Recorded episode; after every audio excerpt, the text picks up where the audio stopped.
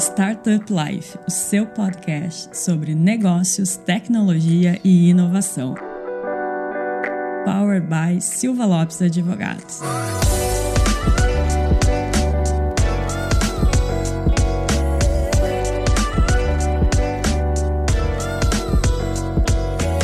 Fala galera, eu sou a Cristiane Serra e esse é o seu podcast Startup Life. E hoje está aqui comigo novamente o meu colega Lucas. Lucas, bem-vindo. Acho que não precisa nem dizer mais bem-vindo, né? Tá não precisa, né? O, o Lion basicamente já depois dele, já era. Então, estamos juntos aí porque deve um prazer estar contigo de novo aí, Cris. E hoje a gente tem um episódio com um tema muito importante que está super em voga. E então conta, Lucas, aí pro pessoal que tema é esse e quem é o nosso convidado que é Boa. mais importante que o tema.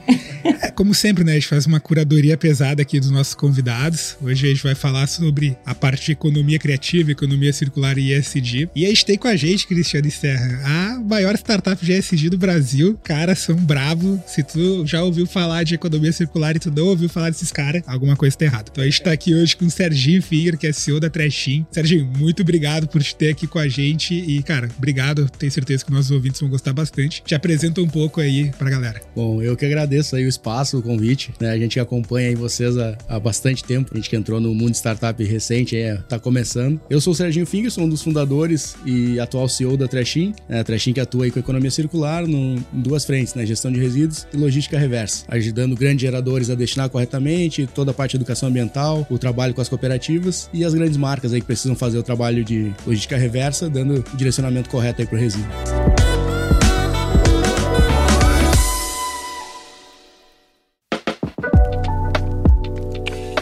Toda essa experiência, então, da trechinha, a gente vai aqui esmiuçar como é na prática isso, né? Tanto a economia circular, como ela impacta no ESG. Mas, Serginho, para que todo mundo consiga ouvir esse episódio no mesmo nível, assim, vamos falar para o pessoal, vamos explicar o que, que é economia circular, porque nem todo mundo sabe muito bem o que, que é, né? Já ouviu falar, mas às vezes é meio, fica meio confuso, então antes da gente adentrar mesmo o bate-papo, vamos fazer esse retorno aqui, falando um pouquinho do contexto. Vamos lá, para nivelar lá, então. Economia circular, basicamente, é fazer o, né, o material voltar para o ciclo, né? Hoje a gente, quando olha a economia atual, a gente vê que tem a economia linear, onde a gente produz, consome, descarta, né? E aquilo tem um fim de vida. E a economia circular, ela trabalha com esse conceito de que não existe fim de vida, né? De que tudo se transforma, né? Isso já vem há bastante tempo Sim. aí da ciência. Perfeito. Então, né, ele teria que voltar para um novo ciclo e ser reaproveitado. Então, a economia circular tenta propor isso, com todos os desafios aí que a gente tem, logístico, técnico, né? Para reaproveitar os materiais. Mas como é que a gente amplia o ciclo de vida dos materiais e volta para a cadeia para ser consumido novamente e voltar a ser novos materiais aí. E quais são as principais características então da economia circular?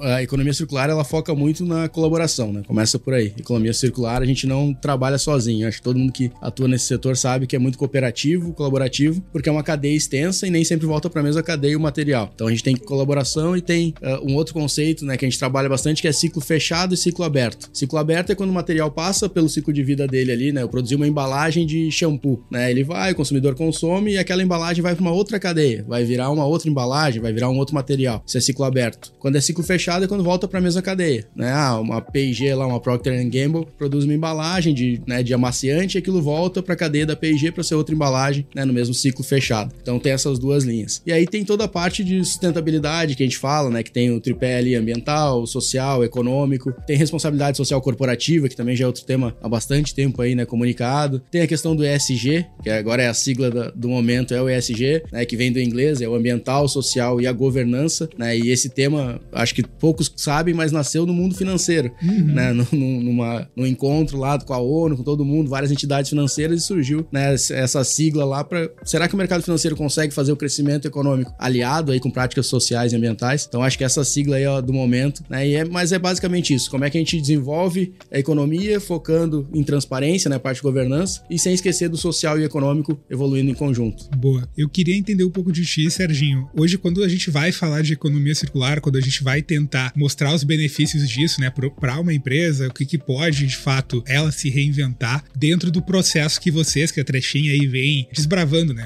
Vocês possivelmente são uma das primeiras aí startups que eu brinco. Onde tem problema, tem startup, né? E é um problema global, é um problema grande, é um problema latente, é um problema de verdade que vocês, de fato, estão se propondo propondo a, a auxiliar, a resolver. E como que é esse arco de mais de learning, assim, de educação realmente do teu público, para que eles entendam que de fato isso é importante? Ou nos últimos anos isso foi melhorando? No início, quando vocês começaram, como é que foi essa dificuldade? É um desafio isso, também, né? Esse desafio para cara, até explicar pro cara o que é uma economia circular, o cara que já é do interior, que tem uma indústria, que é um público diferente de lidar, né? Hoje, como a Cris disse, a gente tem pautas aí falando de ESG, tem várias frentes já trazendo o holofote para isso. Mas mudou alguma coisa aí dos últimos anos para cá? Vocês vêm sentindo que vem tendo mais espaço, vem tendo mais mercado? Sim, principalmente eu acho que tem, tem uma questão aí que é a pauta legislativa, né? Boa. Uh, e sempre quando mexe, né, em pressão legal ou financeira, acaba movimentando mais rápido, né, o, o barco ali. Mas mas acho que tem uma preocupação sincera aí da sociedade como um todo. Né? Acho que a questão do, da extração de recursos, né? a gente vê que a população está crescendo, que a gente precisa otimizar né, a produção e entender que pô, o recurso ele é finito e também ele pode ser melhor aproveitado, né? tem valor na cadeia. Então, acho que esse movimento da sociedade como um todo e o acesso à informação, né, a cobrança em cima das empresas também por parte do consumidor, a, aumentou bastante e forçou esse mercado. Como a gente atua na Trashin, né? A gente, ninguém era da área de resíduos quando a gente montou, né? Os sócios vieram de administração, tecnologia, marketing, e a gente também foi aprendendo ao longo do tempo. Mas o que, que a gente sentia como consumidor, como né, empresário também? Cara, a gente sabe que a gente está errado em muitas ações. Né? A gente está fazendo algumas coisas, a, gente, a empresa sabe que ela está poluindo, que ela está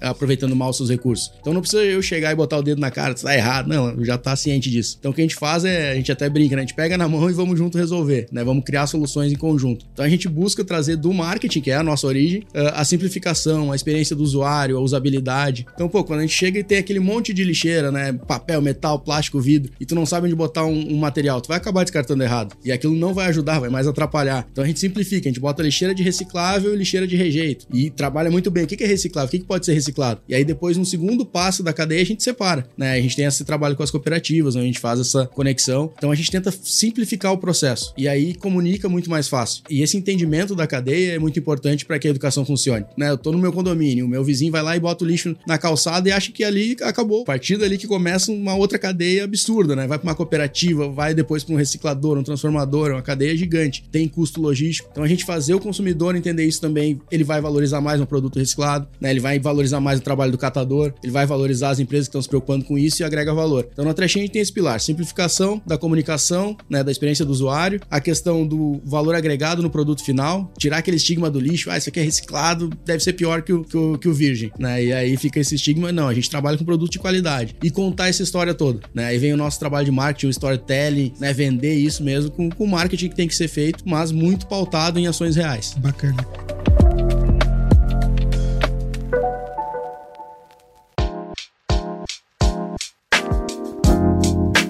Eu gosto muito do conceito, é até um conceito legal, que eu sempre gosto de falar dele, tem várias empresas que estão ressuscitando isso. Quando a gente abre, por exemplo, a, a lei de SA, a lei 6404, quando a gente fala de empresa de capital, tá escrito, não vou lembrar o artigo, acho que é 155, 156 fala que a sociedade, a sociedade, a empresa, né, ela tem que se preocupar basicamente com os acionistas, com os seus colaboradores, e tá escrito lá, e com a sua comunidade. Então tá escrito na própria lei que a empresa, ela tem que ter uma preocupação, obviamente, com o impacto que ela tá gerando na comunidade dela. E isso num tempo pra cá, cara, isso não era. O cara se preocupava com o dividendo ali do acionista e se preocupava com o colaborador dele. Não, né? Até pouco tempo. Até pouco tempo atrás. Eu não se preocupava nem com o cliente, né? Exatamente. Era... Só com Lá... os acionistas. Aí, aí o Serginho é de marketing também sabe muito bem que o primeiro formato de marketing é tem isso aqui para vender e tu tem que comprar e deu, era teu. Tu não, tu não tem direito de pensar se tu quer ou não. Perfeito. A gente criar o desejo no consumidor, né? Ah, tá aqui, não é nenhuma necessidade, eu te crio o desejo para tu adquirir. Perfeito. O Serginho falou sobre. Eu acho muito legal isso, porque a Trechinha tem vários grandes cases, como por exemplo o pessoal aí da Havaianas. Isso é muito legal, cara, porque o público que vem consumindo e vendo o impacto positivo que isso causa pro marketing, acho que não sei se vocês podem considerar a Trechinha quase como uma empresa também. Óbvio, tem a parte de economia, mas isso é muito. Vocês talvez sejam muito procurados pelo departamento muitas vezes de marketing, né? Que o cara quer fazer uma ação. imagem da empresa. Não, isso pro, pro rebrand ali, pra marca, é incrível, porque de fato tu tá causando um impacto positivo. E eu acho que esse que é o caminho, porque é um ganha-ganha. A empresa ela vai estar tá ganhando, ela vai estar tá ajudando a comunidade dela, então ela está ajudando os colaboradores, está ajudando os acionistas e está ajudando a comunidade dela, né? Então, acho que isso faz sentido. Trazendo um pouco de bastidor para os nossos ouvintes e para quem está nos assistindo também no YouTube, quando a gente marca aqui um episódio, define o tema e tudo mais, a gente faz uma pré-produção, uma pauta, né? Que nem sempre a gente segue, mas a gente tem, tem um conteúdo ali para se preparar, né? Para conseguir conversar melhor com, com o entrevistado. Então eu fiz uma pesquisa rápida em relação à economia circular e me chamou a atenção porque eu escrevi lá o que, que no Google, né? Economia circular. No chat GPT. É, chat no chat GPT. Não, foi no Google mesmo. E vieram vários sites ali, os primeiros resultados eram de empresas que não atuam na área, nessa área, mas que era o posicionamento delas em relação à economia circular e ESG. Então, empresas, obviamente, apareceram primeiro as que eu consumo, né? Produtos que eu consumo, por exemplo, produtos para pele. Ah, Sim, uh, que eu já de, É, que de origem até é, origem vegana e tal. E então começou a aparecer ali essas páginas, sabe? De a empresa mostrando, ó, tá aqui o nosso posicionamento. Entenda o que é economia circular e o que a gente faz. Achei muito bacana isso, ter não, ter, não vir só páginas explicando o contexto, mas sim, das marcas se posicionando. É, eu acho que o que mais, até queria ouvir o Serginho quanto a isso, para mim, aí chove muitas pessoas menosprezando muitas vezes a parte de economia circular, falando, ah, isso é só pro brand, isso é só para se aparecer. Mas eu digo, cara, de fato o que importa é o, o que tu tá causando, né? O que tu tá impactando. Então, tem muitas pessoas que obviamente falam, só falam do negócio e acabam não usando na sua empresa, mas eu queria entender do Serginho se economia circular, o impacto que a gente vê é só para grande empresa ou o cara ali que tem uma empresa pequena, dentro do condomínio, muito estigma na cabeça das pessoas. Ah, eu poluo pouco, né? Eu, eu Lucas, aqui, cara, eu tenho uma embalagem, eu, Lucas, tô produzindo pouco resíduo, então eu não preciso me preocupar com os meus resíduos, né? Botei ali no, na lixeira do lixo reciclável. Tá, deu. salvei o planeta. Deu, salvei acabou. o planeta. Exatamente. Não, isso deixa que as grandes empresas que é que poluem, eu não preciso me preocupar. Queria ouvir um pouco do Serginho sobre isso e se os nossos ouvintes, né, a maioria é empreendedor, por onde que eles podem começar, né? Que se eles, é de fato, eles podem pensar na trechinho ou numa solução para eles, a empresa deles, ou é algo realmente que o impacto tá só nas empresas grandes? Não, com certeza, acho que todos os níveis de negócio e até de, né, de indivíduo dentro da sociedade pode sim colaborar e deve, né, para essa estrutura do, do ISG aí, do SG. Perfeito. Uh, porque, como a gente falou, é colaborativo. Todo mundo tem que fazer a sua parte e a gente até comunica, né? Talvez um negócio pequeno é muito mais fácil implementar ações de ESG do que uma grande empresa. É uma grande empresa, a gente tá falando de multinacional, às vezes, como é que tu faz padronizado, seja muito mais fácil implantar né, uma questão de resíduo do que no Brasil, né? Mas a, o padrão tem que ser o mesmo para a empresa. Então, um negócio pequeno é muito mais fácil porque são ações mais pontuais e, e, mais locais. O que a gente sempre orienta, né, é pensar onde tá o impacto, né? Quando a gente fala, ah, é a trechinha é um negócio de impacto. Quando a gente fala, ah, impacto social, ambiental, qual é o meu impacto como empresa? É nos colaboradores onde eu contrato? Tô contratando pessoas da minha região? Eu tô contratando pessoas de fora? O que que eu tô dando pro meu colaborador como uh, qualidade de vida, né? Qualidade interna dentro da empresa. Às vezes, pô, cria um, um, um ambiente ali, né? Bem chato de trabalhar, né? Um, que o pessoal chega lá, uma pressão de meta de não sei o quê, e não tá adequado ali. Pô, tem que ter meta, mas tem como trabalhar isso, né? É diferente. Então, tem vários níveis ali. E o SG, quando a gente fala, ele é gestão de riscos, né? Quando o mercado financeiro assume essa pauta, é para gerir risco do investimento. Então a gente tem ali acesso a capital, a gente tem acesso à mão de obra. Né? Se tu tem um ambiente melhor de trabalhar, tu só vai se sentir bem em trabalhar ali, vai ter um propósito trabalhar naquele lugar. Então é uma gestão de risco, é menos risco daqueles funcionários sair. Né? Risco ambiental, pô, uma mineradora, quando ela faz um trabalho adequado com a comunidade, com toda a segurança, é uma gestão de risco ambiental, menos risco de dar problema, mais fácil acessar novos mercados. Quem é que vai querer uma mineradora que causou um desastre ambiental na sua cidade? Né? A gente tem visto esses problemas aí no Brasil. É, e os últimos acontecimentos a gente vê mais do lado governança, né? Como teve aqui na Serra, polêmica com, com os vinhos, a gente vê o impacto que isso causa, impacto negativo que causa para a empresa. Né? Exato. Então a gente tem visto muito assim no, na, na cadeia de SG a preocupação com os fornecedores, né? De qualificação dos fornecedores, de, né? De, de compliance dos fornecedores, justamente para evitar casos desses, porque não é talvez né, a vinícola lá principal que vai sofrer a consequência, mas foi um fornecedor que não estava né, adequado. A gente trabalha com grande marca, uma startup de quatro anos. E, Sim. pô, vem auditoria lá de cima, né? Vem Alpargatas, vem PIG, né? Vem mineradora, vem todo mundo. Entender se a gente tá todo mundo ok, os nossos fornecedores, como é que estão se relacionando funcionando. Então, isso tudo é uma gestão de cadeia. A gente fica até impressionado. Pô, mas o cara quer saber o meu motorista lá. Sim, porque depois vai respingar nele de alguma forma. É homologação de parceiro, né? Tu tem que garantir, isso que aconteceu ali que a Cris trouxe, tu tem que garantir que a cadeia que tu tá utilizando tá em consonância contigo, né? Exato. Quando a gente vai trabalhar com uma grande marca, é muito comum os caras te mandar um contrato de mil páginas e mais o código ali de conduta dele que tem mais é. duas mil páginas. Então, por quê, né? Justamente, tu vai contratar uma grande empresa de vestuário, tu tem que garantir que o cara ali não tá utilizando trabalho escravo,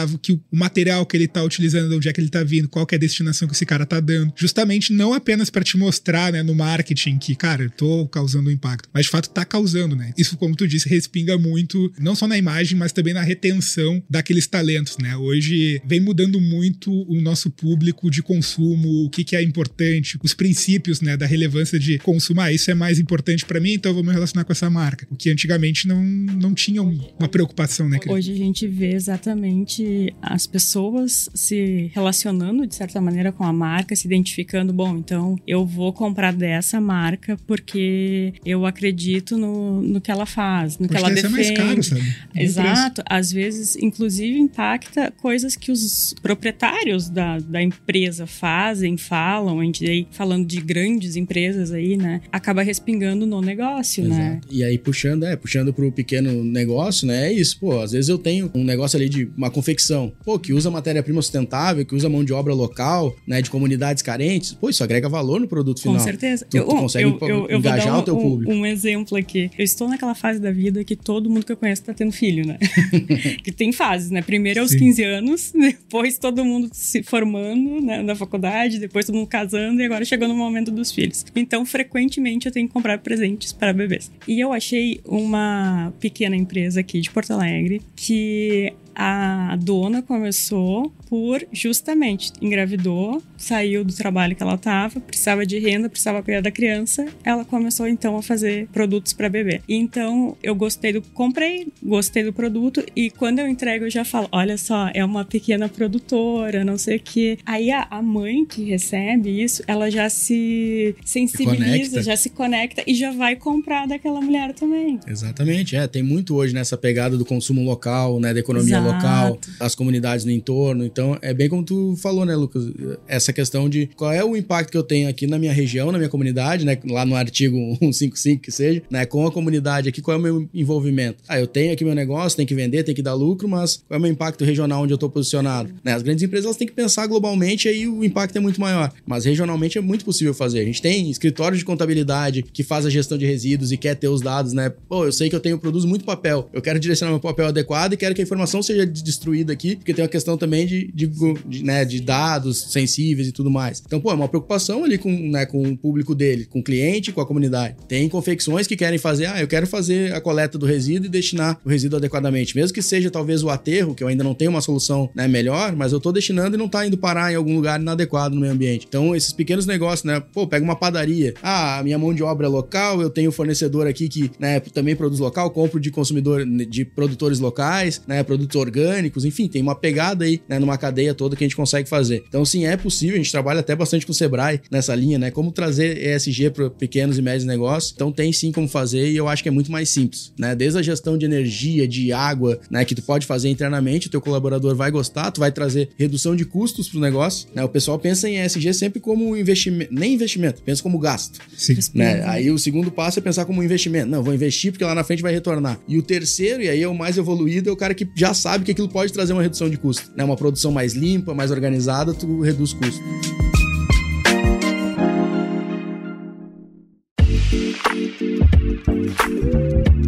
Serginho, pensando em produto, toda essa pegada de economia circular, ESG, já começa desde quando o produto ele é prototipado, né? Por exemplo, vamos, vamos pensar um shampoo. É desde lá do início o impacto que produzir esse shampoo vai causar, a embalagem dele, até o que, que vai acontecer depois que a pessoa terminar de usar e botar fora. É isso? Explica um pouco melhor pra gente essa cadeia.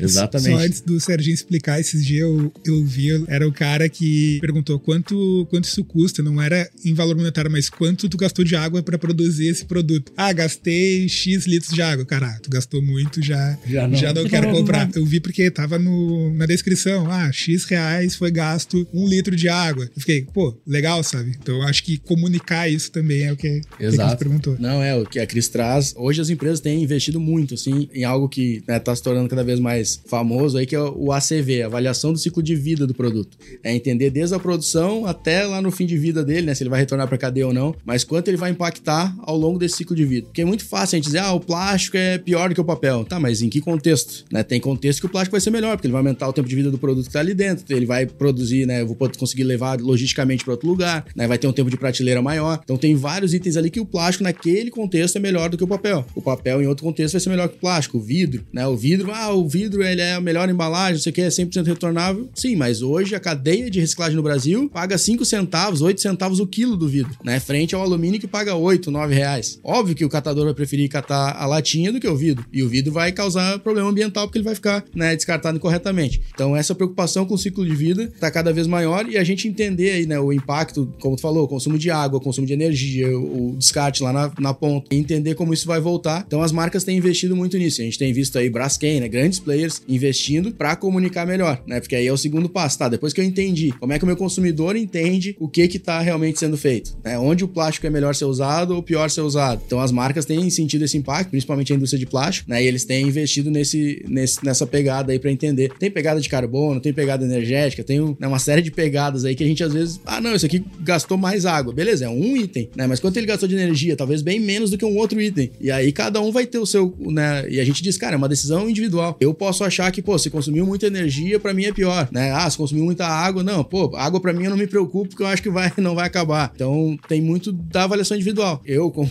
um liberal, eu acho que cada um tem que tomar sua decisão, né? E escolher o que para ele gera mais impacto ou menos impacto, né? Mas as marcas têm o dever de comunicar isso para que a gente possa fazer a escolha. E o acesso à informação está cada vez mais facilitado. Então hoje o consumidor consegue ter essa, nessa informação e se tu não botar no rótulo, ele vai ter de qualquer forma. Bacana, bacana. Eu queria entender também, Serginho. O, eu vejo muito você falou de acesso a capital, né? Eu ando vendo cada vez mais uh, fundos de VC, não só de fora, mas do Brasil, também se preocupando com a questão não apenas da governança, mas também com toda a parte de social, toda a parte ambiental das empresas, né? Então, quando o cara vai pro fundraising, vai, vai busca de capital, eles, óbvio, vão olhar pro que eu brinco que é o esqueleto não no armário, mas em cima da sala, vão olhar teu societário, vão olhar teu tributário, vão olhar ali várias coisas. Vão dar uma de Polícia Federal no, naquele programa de aeroporto, como é que é o nome? Área restrita. Área, Área restrita.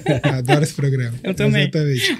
Então, eles vão fazer uma auditoria, uma auditoria, está se tornando cada vez mais comum, até para empresas de software, que não necessariamente é uma empresa, é uma empresa de serviço, né? Uma empresa de produto, ter questionamentos sobre a parte também de ESG, né? Cara, vou fazer uma dedente aí da parte ambiental, da parte de ESG. O que, que tu tem? Não que isso esteja se tornando, né? Não vai ser muitas vezes um deal breaker o cara não ter isso ou não. Mas muitas vezes ter isso pode ser um diferencial, né? Eu queria que você comentasse isso muitas, porque o nosso público muitas vezes é startup. E o que que uma trechinho ou o que que outras empresas que fazem o que vocês também estão se propondo podem oferecer para essa startup que tá ali começando, tá procurando abrir capital? Ah, legal. Primeiro, até pontuar que isso não vale só para grandes corporações, né? Nível de bolsa. Hoje a gente tem até financiadores aí de microcrédito que pautam o crédito com taxas maiores ou menores em cima de ações ESG que a empresa tem. Então, o crédito está ficando facilitado, inclusive, para pequenos negócios. Já recebi ali duas, três indicações, né? o pessoal trabalhando muito com isso é, é, legal. E aí já vem um ponto que é, tem que mensurar o que tu tá fazendo. Então, tem que ter a governança ali, os indicadores, a transparência e muito bem metrificado para que isso possa depois te levar a um acesso a capital melhor, né? Mais facilitado. Em termos, né, de, de grandes corporações e, e, de startups também, né? Essa questão, primeiro, das métricas tá, tá bem definida, né? O que, que é impacto, o que, que é ESG e o que, que é de negócio. Tem que estar tá separado, né? A gente até fala em tese de impacto, tem teoria da mudança, né? O que, que o meu negócio vai gerar de mudança, né? Social, ambiental, sociedade. Não tem N caminhos aí pra gente seguir, mas tem que estar tá metrificado e tem que saber o que, que é impacto, o que, que é ESG para poder comprovar depois. O que, que os fundos têm, têm percebido? Essa questão do risco, né? Pô, se é uma empresa de software e o risco ali tá mais no social, em quem eu tô contratando, isso não é novo. Isso o pessoal já deixava lá, né? Um dinheiro guardado. Ó, se tiver alguma causa trabalhista daqui cinco anos, não tem, né? Vocês que trabalham no, mundo aí sabem que tem lá o a dinheiro. contingência. A né? contingência. Então, pô, tu perde um bom valor de mercado ali na hora, né? Porque tu, pô, tinha um cara lá que era PJ, não tava muito bem contratado, o contrato tava mal modelado. Então, isso é social, né? E quando a gente fala de risco ambiental, pô, uma trechinha, se eu não tenho as licenças, se eu trabalho com um público que talvez não vai dar a destinação adequada, é um risco ambiental que pode trazer prejuízo futuro. Então, se o cara vai me emprestar um capital, aquilo faz parte do, da análise de risco dele, né? Então, as startups têm essa questão. E a gente não pode esquecer da governança, do G, da transparência. A gente tem os casos das americanas aí e outras empresas recentes, que o que faltou ali foi transparência, foi governança. Os caras sabiam o que estavam fazendo, talvez não deram transparência para os investidores, para o mercado, e aí acabou pegando. Então, por isso que essas três têm que andar junto. Não adianta eu ter um ótimo impacto social, né, ambiental e, e, não ser transparente com os investidores. Então,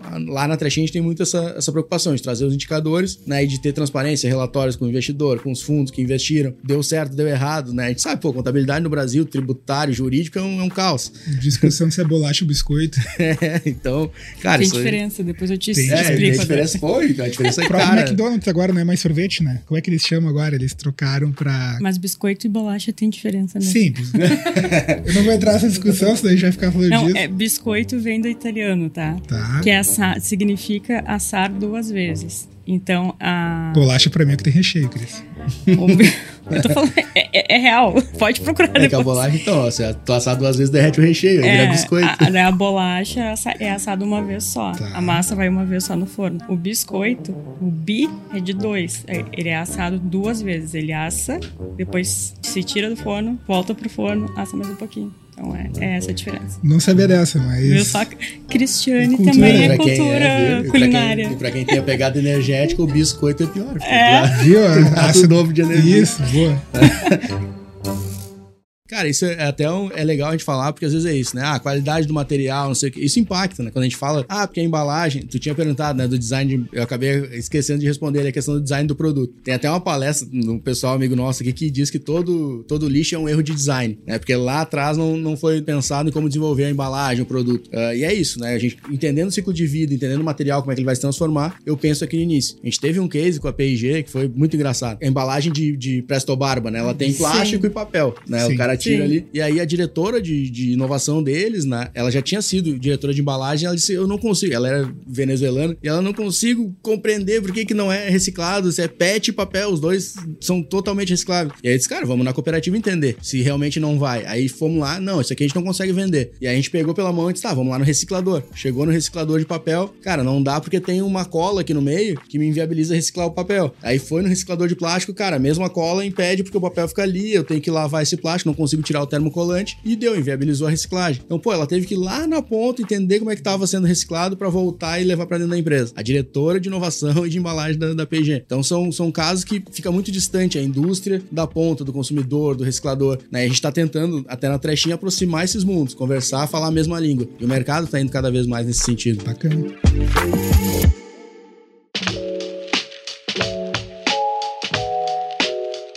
Eu queria voltar num ponto que tu falou, que é uma das principais diferenciais da Trechin, que é a experiência do usuário, de facilitar a experiência do usuário, né? E isso é uma coisa realmente muito importante. A gente vem sempre que possível bate nessa tecla da experiência do usuário, mas eu achei assim sensacional o que tu falou, por exemplo, ah, tem várias lixeiras, metal, plástico, não sei o que, bibibi. facilita, põe só duas, reciclável e Rejeito. E, rejeito. E isso é realmente uma sacada muito boa, né, Lucas? Porque as pessoas, às vezes, elas realmente não têm ali ou a informação, ou naquele momento, sei lá, que, que aconteceu, por exemplo, embalagem suja de comida. Aqui no escritório acontece Depois do almoço, div- tá diversas vezes. Tá sujo de... E agora? Eu coloco no seco, coloco no orgânico. Eu lavo, o que, que eu faço? Então, é isso de pensar em facilitar a experiência do usuário é, é realmente uma das coisas que faz ele gostar da marca mesmo, né? Exato, é. E, é- e a Não questão... dá pra um- mais um trabalho pra ele, né? Isso, e, e também a questão de entender como é que funciona a cadeia, né? Quando a gente fala, ah, eu vou simplificar, a gente testou, né? Obviamente, a gente viu, cara, como é que funciona deixando as cinco lixeiras aqui pro cara descartar? Como é que funciona botando só duas? Aumentou o aproveitamento, né? O MVP foi feito lá no meu condomínio onde eu morava. A gente saiu de 52% para 96% de aproveitamento do resíduo. Claro que tinha perda, que o pessoal botava no rejeito, mas ali a gente aumentou muito, com- só com essa educação e simplificando. E quer ver, não é tão complexo tu entender por que, que o cara não consegue descartar. Se eu te dou uma embalagem de Tetra Pak, que tem papel, plástico e metal, tu vai descartar em qual das, das lixeiras? Sim. Aí tu vai olhar e vai dizer, bah, isso aqui não deve ser aproveitado, vai no rejeito. E que tá sujo ainda E que com tá líquido, sujo com suco, com leite, com iogurte. Cara, é isso, tu não sabe o que fazer. E aí tu descarta errado. E aí o entendimento da cadeia, ah, tem que lavar, não tem que lavar. Cara, quando a gente leva alguém pra visitar uma cooperativa, cooperativa, o cara entende por que, que às vezes tem que limpar ou só passar uma água de reuso, porque aquilo vai ficar armazenado lá três dias, uma semana, vai juntar bicho, vai dar cheiro. O cara chega naquele ambiente ele percebe isso. Sim. Mas vai inviabilizar a reciclagem? Não. Sabe, um plástico, cara, isso aí vai passar por uma etapa de lavagem, vai... então eu consigo reciclar, né? E a gente sempre diz também, quando a gente tá dando as dicas, cara, na dúvida, dá uma segunda chance pro resíduo. Bota ele no reciclável, porque ele vai chegar na cooperativa, alguém vai descartar ou não. Claro, se for alguma coisa orgânica, tem fluido, tem sangue, tem coisa, pô, isso aí tá botando em risco alguém. Pensa, vou botar em risco alguém, vou, vou estragar o resto do material que tá aqui dentro. Se não vai, cara, bota ali e alguém vai tomar essa decisão. Porque quando cai no rejeito, hoje no Brasil ele vai direto pro aterro. E aí, cara, acabou a chance dele, né? Ele vai ser aterrado e deu. Daqui anos a gente vai ter solução que vai revirar aterro que nem tá começando agora, né? Mas se não, né, o caminho certo, cara, vamos pro reciclar, vamos tentar. Então, na Bacana. dúvida, dá uma, Dá uma segunda chance. Só pra embalagem, viu? Embalagem. Acho que agora, então, pra gente poder liberar o Serginho, né? Que a gente sabe que ele tá com uma grande missão e a Trechim aqui em Porto Alegre.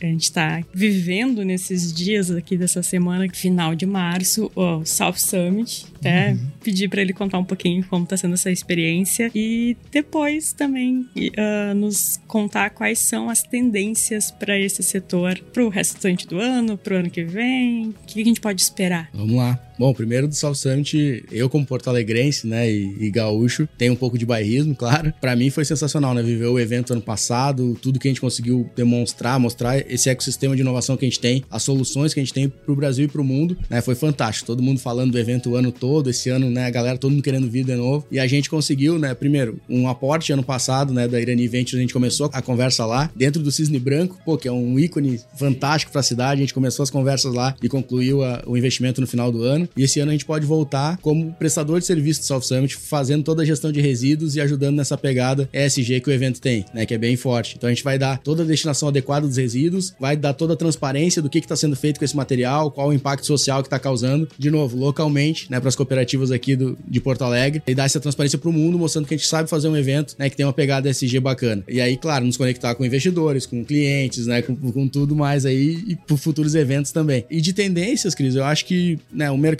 primeiro, entendeu que o resíduo pode ser usado como recurso, como matéria-prima, né? A, a pandemia acentuou isso, acelerou, né? A gente começou a ter problema logístico, começou a não conseguir importar matéria-prima da China, principalmente. Cara, teve que olhar para o mercado nacional como é que eu uso matéria-prima daqui, né? E achar soluções para isso. Usar o resíduo como recurso está cada vez mais, acho que no dia a dia das empresas. Segundo ponto é a tendência legislativa, né? A gente tem visto acelerar no Brasil, vocês devem ter acompanhado aí movimentos, né, de crédito de reciclagem, de revisitar lá o, o, né, o Plano Nacional de Resíduos, tudo isso né, se e os municípios e estados estão reformulando aí legislação de lógica reversa, grandes geradores, então tem uma tendência legislativa não só na pressão, mas também nos incentivos, né? Como é que a gente incentiva essa cadeia para que tributariamente facilite, né, economicamente seja mais vantajosa do que eu extrair recursos da natureza. Se é isso que a gente quer, então a gente tem que dar alguns incentivos. Terceiro ponto, eu acho que é o fortalecimento, né? No Brasil a gente tem essa pegada social, então as cooperativas, nessa toda essa parte aí do engajamento das cooperativas, capacitação, investimento. Então acho que vai acentuar até pelo, pelo poder público que está se formando, né, em função da presidência e tal, acho que tem essa pegada social também. Então esse contexto, né, político aí acho que vai facilitar esse fortalecimento. E o quarto é a questão das marcas querendo utilizar o material reciclado em suas embalagens de produtos. Isso tem, claro, uma vertente vindo da Europa, que é muito mais forte, a legislação já está mais avançada, mas eh, eu acho que é um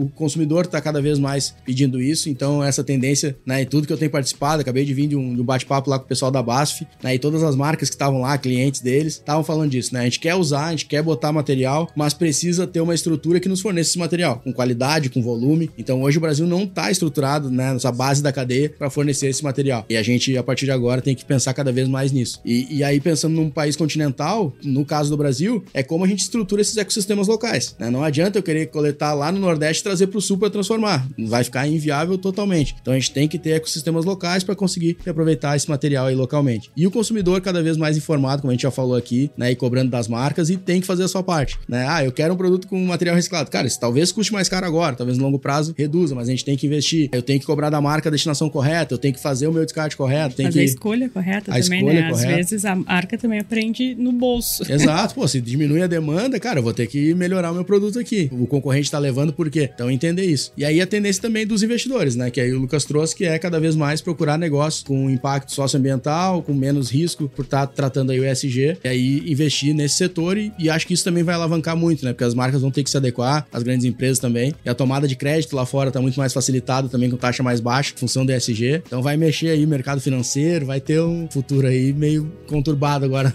nos próximos anos aí. Mas promissor, né? Esperamos promissor. assim.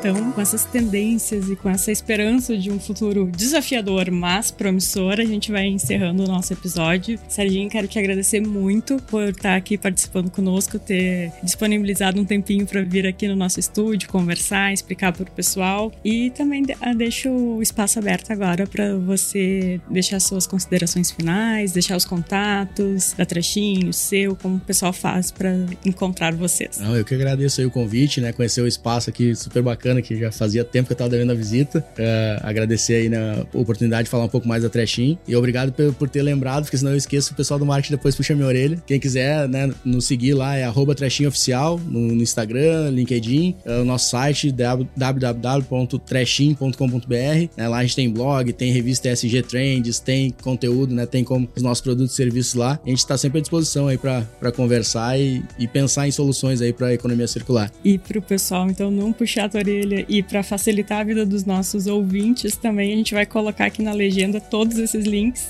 Isso. Facilita para todo mundo daí. Perfeito. Então tá, doutora Cristiane. Muito obrigada por mais uma participação. Os ouvimos em algum outro episódio. O próximo eu sei que você não participa. Né, vamos lá. Semana de South Summit até entregar para nosso, nossos ouvintes. A gente vai gravar o que, Cris? Quantos episódios essa semana? Nós vamos gravar em torno de seis a oito episódios. Então, Só um pouco de trabalho. no fim da semana ele já tá com um pouco sem voz, depois a gente compara. Mas o, o próximo também já deixa um spoiler que é muito bom, é um Minha Jornada. E já vamos falar também de outro evento, né? Porque agora chega em março, engatilha um evento atrás de evento, né? E a falta de voz, o cara não sabe se é dos eventos pós-South Summit ou se é da gravação do podcast. né? Exatamente. Mas vamos lá. Então tá, Cris, obrigado. Serginho, muito obrigado por topar, tá sempre convidado aí para voltar. E aos nossos ouvintes, muito muito obrigada por essa companhia em mais um episódio e até o próximo. Até mais.